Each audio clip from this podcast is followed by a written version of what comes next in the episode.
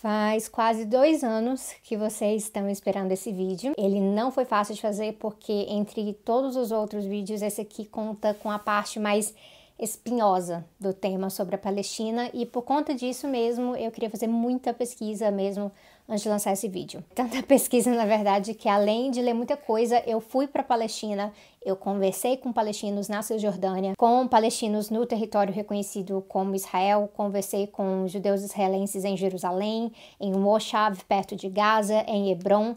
Eu até ouvi de sionista de extrema direita sobre o tema também. Thiago estava junto e a gente recolheu muita informação mesmo. Eu tô lançando o vídeo num momento muito específico, durante a pandemia do coronavírus e a ocupação a da Palestina por Israel tem afetado e muito tanto os palestinos na Cisjordânia e Gaza quanto os palestinos em Israel e em campos refugiados em outros países também. Mas eu não vou falar disso especificamente porque como esse vídeo faz parte de uma série específica, eu preciso que ele fique um pouco atemporal. Tá? Mas vamos lá, que eu finalmente vou conversar com vocês sobre a questão da solução pro problema e todo esse papo de solução de um ou dois estados.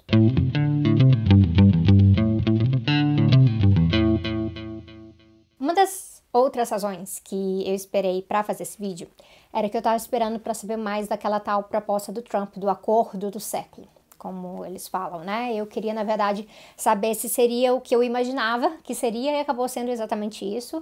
É, o tal acordo do século, de acordo não tem nada. É uma proposta de normalizar políticas que normalizam e complementam o processo de colonização até hoje, ah, especialmente o processo de estabelecimento de colônias na Cisjordânia. Para aí que eu acabei de pensar também que se você não viu os quatro primeiros vídeos dessa série, talvez você esteja um tico perdida, então não tem como tomar atalho sobre esse tema. A minha recomendação é que você pause esse vídeo aqui, assista os outros quatro vídeos e aí volte para assistir esse, tá bom? Essa normalização das colônias na Cisjordânia, ela se daria com uh, o reconhecimento delas nesse acordo, o que efetivamente picotaria toda a região. Isso é muito similar, mas muito similar mesmo com o, a questão dos Batustãs na África do Sul, e por isso é super absurdo que pessoas insistam em negar os paralelos que existem entre os dois regimes e a classificação do que rola ali na Palestina com uma política de apartheid imposta por Israel. Basicamente, a ideia ali é ilhar os palestinos, deixando que Israel controle os trajetos entre essas ilhas, além dos bens naturais na região. A gente está falando de mais controle de terra para plantio, de água, de recursos em geral esse plano tem 181 páginas, ele pretende normalizar a soberania do Estado de Israel para acabar subordinando os palestinos na região de uma vez por todas ao Estado de Israel. É, talvez também com o intuito de deixar a coisa tão insuportável que os palestinos decidam fugir e depois não consigam retornar. Então, isso lembra também elementos da época do Nakba, a, da formação da diáspora palestina ao redor do mundo, porque eu ouvi várias vezes de israelenses quando eu estava lá que não tinha nada disso, que o povo palestino não foi expulso nessa coisa do Nakba, que eles fugiram da época, porque eles estavam com medo da guerra, então eles abandonaram o território e eles não têm do que reclamar, né? Com isso dá para ver que é um malabarismo que eles fazem uh, sobre a questão da expulsão, uh, aparentemente tornar um local inabitável para um povo com risco de vida, com controle contínuo, não é colaborar com o processo de expulsão da cabeça dessas pessoas. O plano do Trump exige como condição que o Estado palestino seja desmilitarizado e viva em paz ao redor de Israel e também nega o direito de retorno dos refugiados palestinos que está reconhecido na resolução 194 da ONU. Esse direito de retorno, eu já falei para vocês dele antes, isso é uma demanda básica dos palestinos e é a demanda central negada por Israel, inclusive por muita gente que se classifica como sionista de esquerda e coisas assim. Nesse plano do Trump, Jerusalém fica como a capital de Israel, coisa que o Trump já diz há bastante tempo, o Bolsonaro apoia também, mas ele diz que tem pedaços de Jerusalém que o Estado palestino poderia usar como capital, é meio confuso essa parte, mas o que para mim significa que capital de um Estado meio que se torna qualquer coisa quando o assunto é reconhecer uma capital palestina, então não tem pré-requisitos básicos. É, o plano do Trump também mantém o reconhecimento da lei básica israelense, que eu já contei para vocês antes, que define Israel como Estado-nação do povo judeu, ao que formaliza Israel como Estado étnico, coisa que a gente já falava antes também. Ah, tem uma discussão também sobre Israel tomar o Vale do, Jordão para controlar de vez aquela fronteira, mas ceder algum território no sul para Gaza, aumentando a fronteira de Gaza com o Egito com os planos lá. E se isso deu a impressão para você que tem uma concessão por parte de Israel, Para e pensa no detalhe, no pequeno detalhe, que tudo isso aqui, vou mostrar no mapa, era Palestina antes. Eu vou colocar o mapa de 1917 com transição até 2012, e aí olhem para o plano do Trump e o mapa de 2012 e vejam completamente o que está ali, uma normalização do que Israel já está fazendo há muito tempo. Eu enfatizo, não é só o Netanyahu, não é só o Likud. É política de Estado colonizadora mesmo, é a política, né, a política de colonização ela é chave aqui. Eu trouxe o plano do Trump primeiro para vocês entenderem como, na verdade, não é surpresa alguma que os palestinos rejeitaram esse plano. Não tem nada de acordo nisso.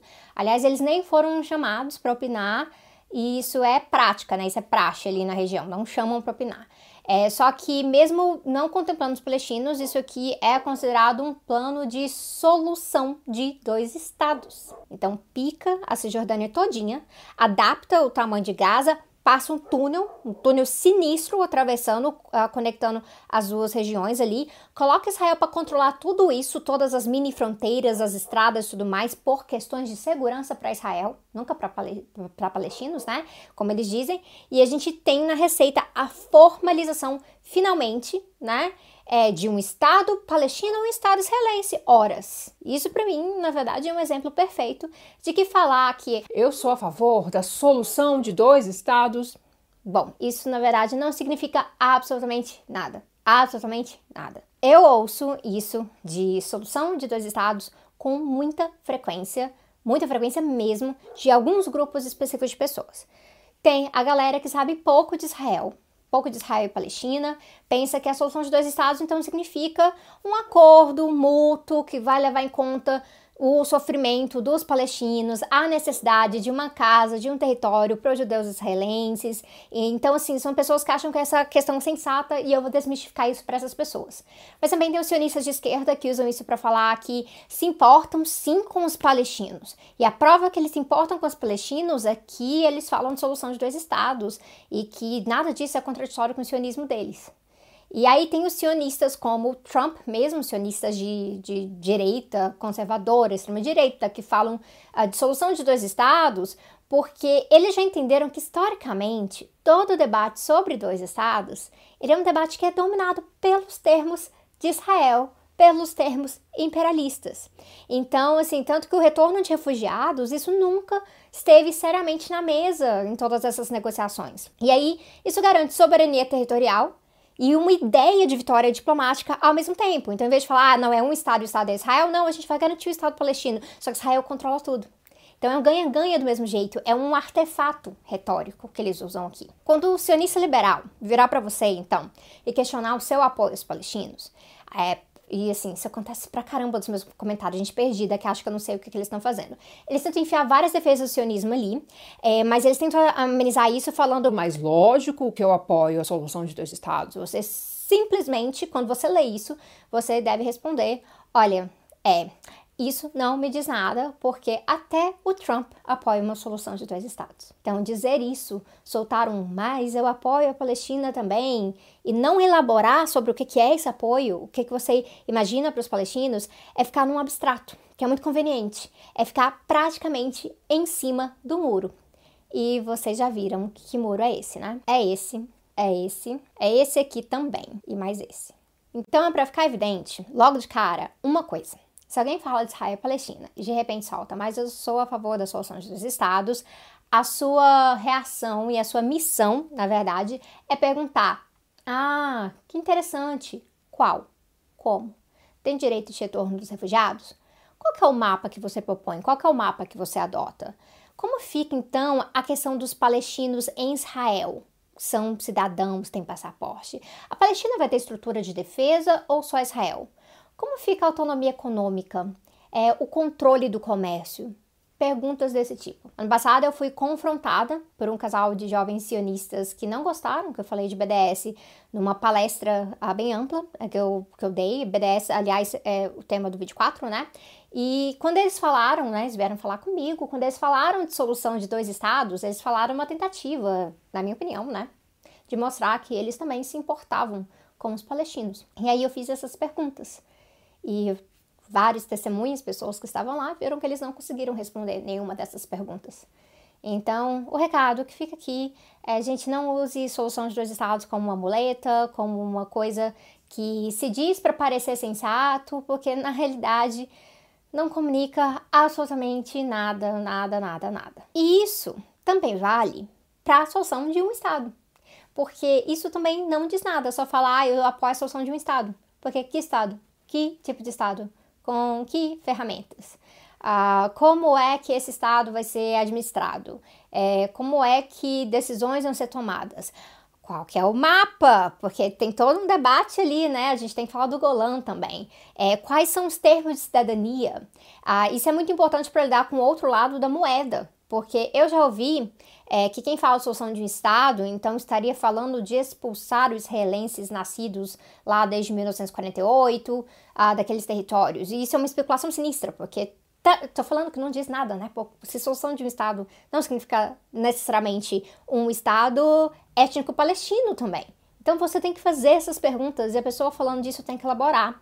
Então, do mesmo jeito, né, que a gente se opõe à existência de somente um Estado étnico judeu, a gente deve, deveria questionar quem propõe o contrário, né? Então, tô entendendo o que eu tô falando aqui? O que eu quero dizer é que eu passei tanto tempo pesquisando para esse vídeo de solução de um ou dois estados. Por isso que demorou tanto, né? para logo eu entender que essa pergunta está errada. Essa é uma pergunta formal sobre a divisão estatal.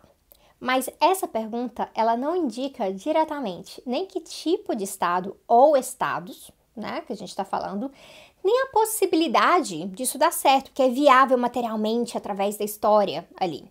Porque, por exemplo, a possibilidade de uma solução de dois estados, como a do Trump dar certo, obviamente ela é nula, porque ela já começa mutilando a autonomia dos palestinos. Então, se ela acontecer, ela vai ser imposta.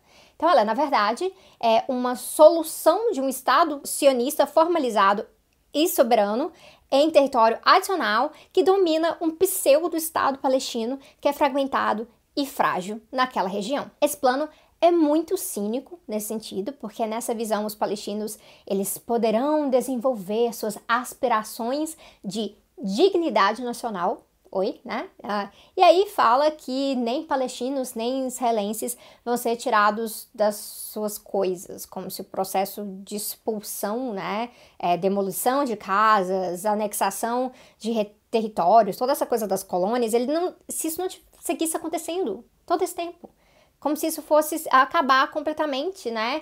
Mas na verdade o que a gente está vendo é que isso vai ser validado pelo plano.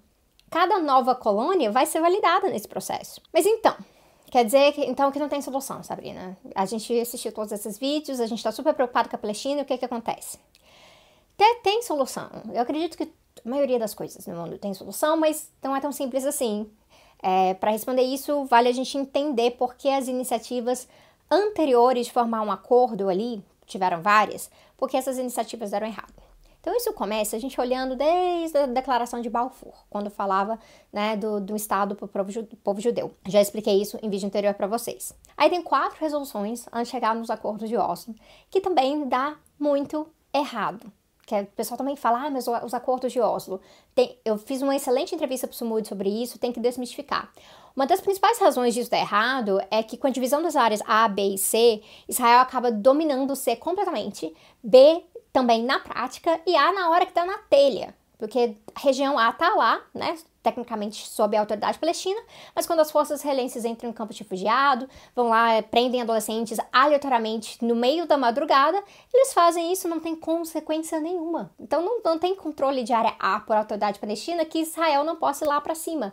Então na prática tudo virou jurisdição de Israel. E aí tem a iniciativa árabe, mas no geral o que a gente vê é que essas práticas de ocupação pelo Estado de Israel, ou elas são normalizadas para Israel aceitar, né, topar sentar na mesa, como é nesse caso do Trump, ou se essas práticas são questionadas, Israel não topa, não respeita, não leva a sério a tentativa de negociar.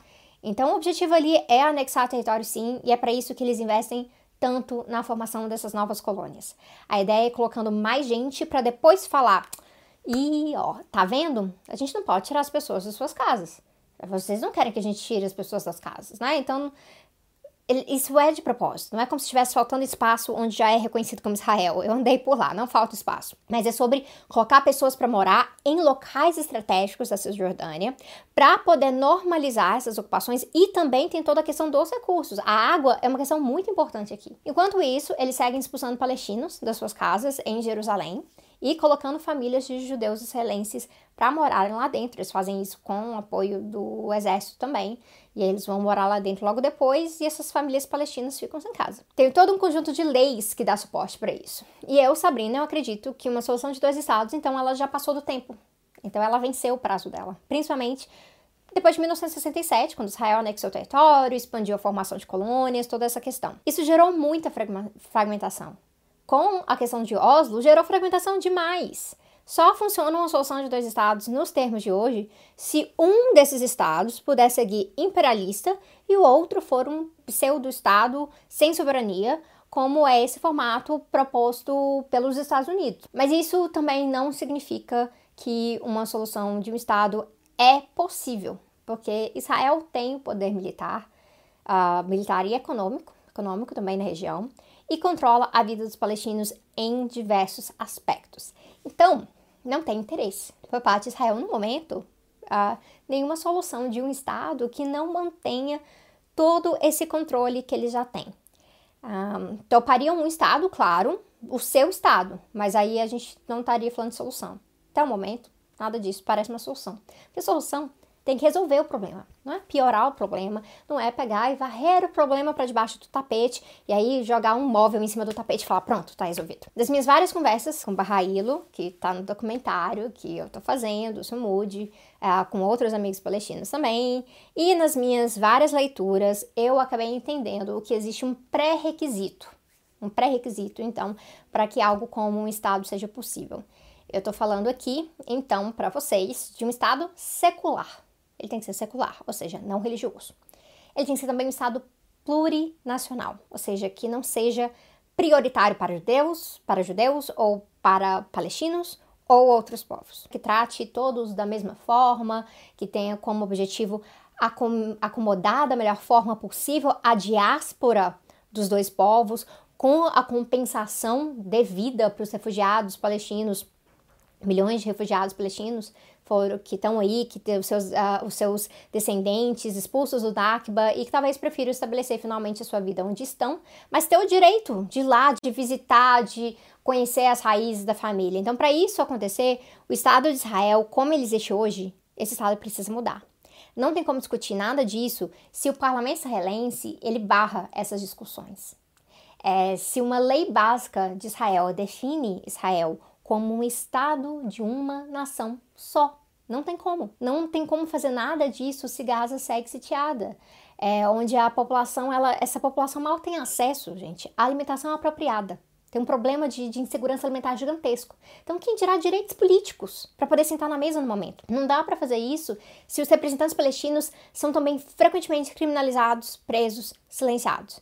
E aqui eu não estou falando só da galera engajada em luta armada, em luta armada, luta de guerrilha, até porque isso hoje em dia é uma minoria da minoria da minoria. Estou falando de parlamentares eleitos na Cisjordânia, por exemplo, como é o caso da Khalid Jarrah, que é perseguida por Israel, eu também falei com ela quando eu estava lá, simplesmente por representar os interesses palestinos. Como a gente vai falar de solução se um dos lados não tem permissão de sentar com direitos iguais na mesa de negociação. Nenhum Arafat, gente, nenhum Arafat foi respeitado nesse processo.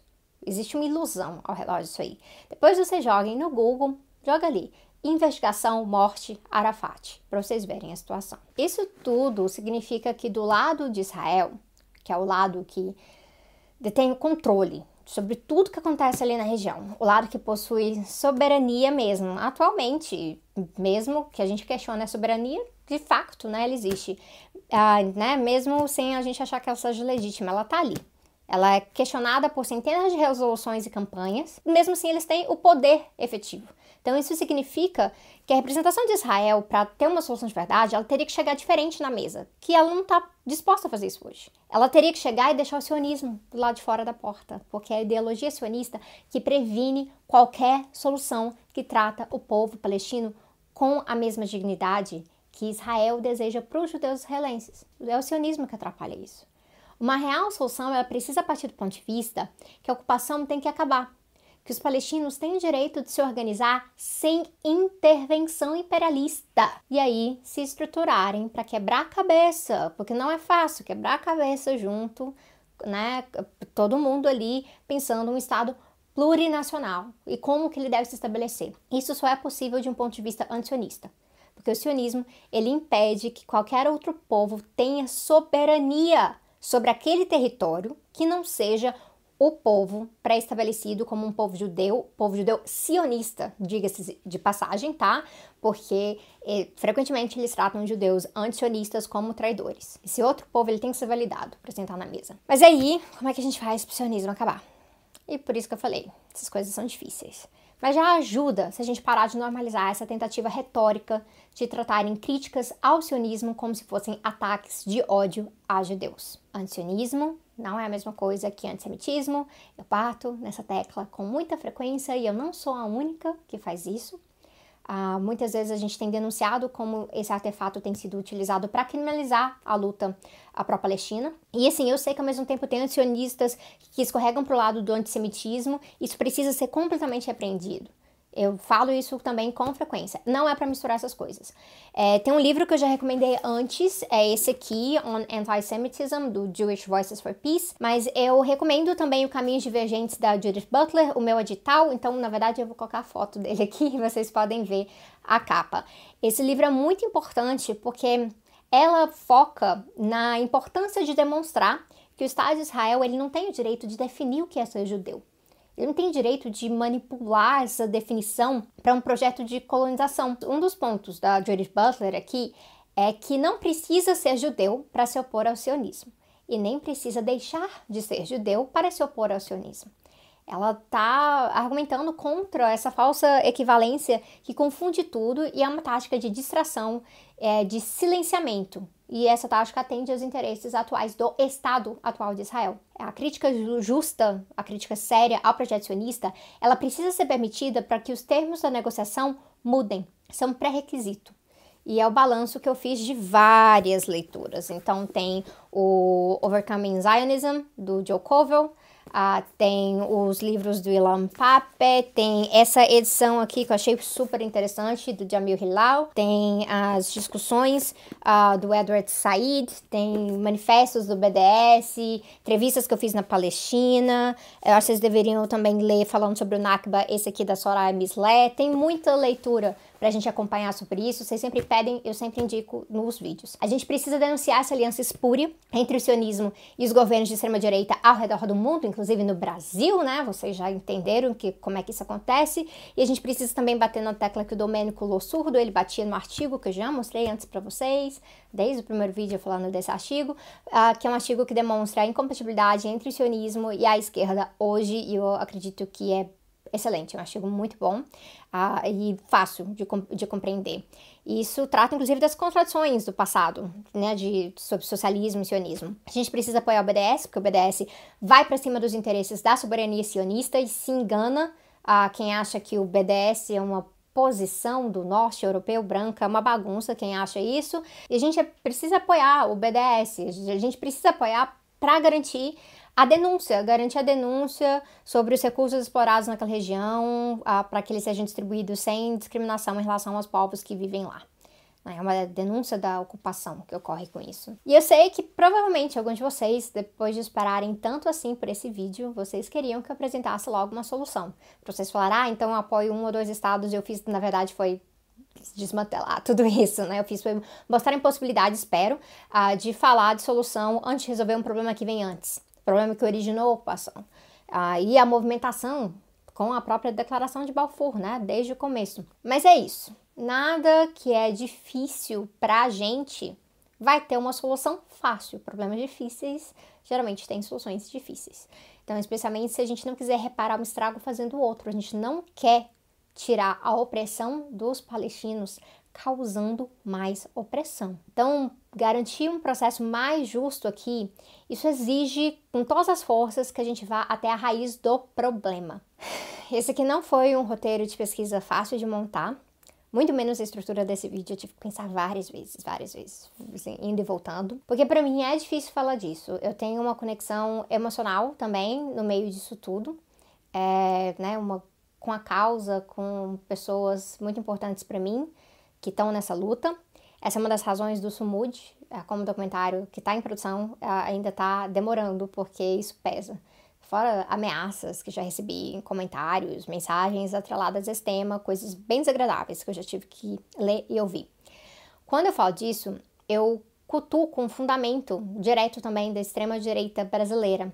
Então, isso me deixa exposta, mas isso precisa ser dito. Muito obrigada pela paciência, né? Esperar praticamente dois anos para esse vídeo sair. Tem informação no link de referências no site. Eu vou deixar uns recados sobre o Sumud também na descrição também, umas atualizações. Só posso esperar isso, que isso ajude a localizar esse debate.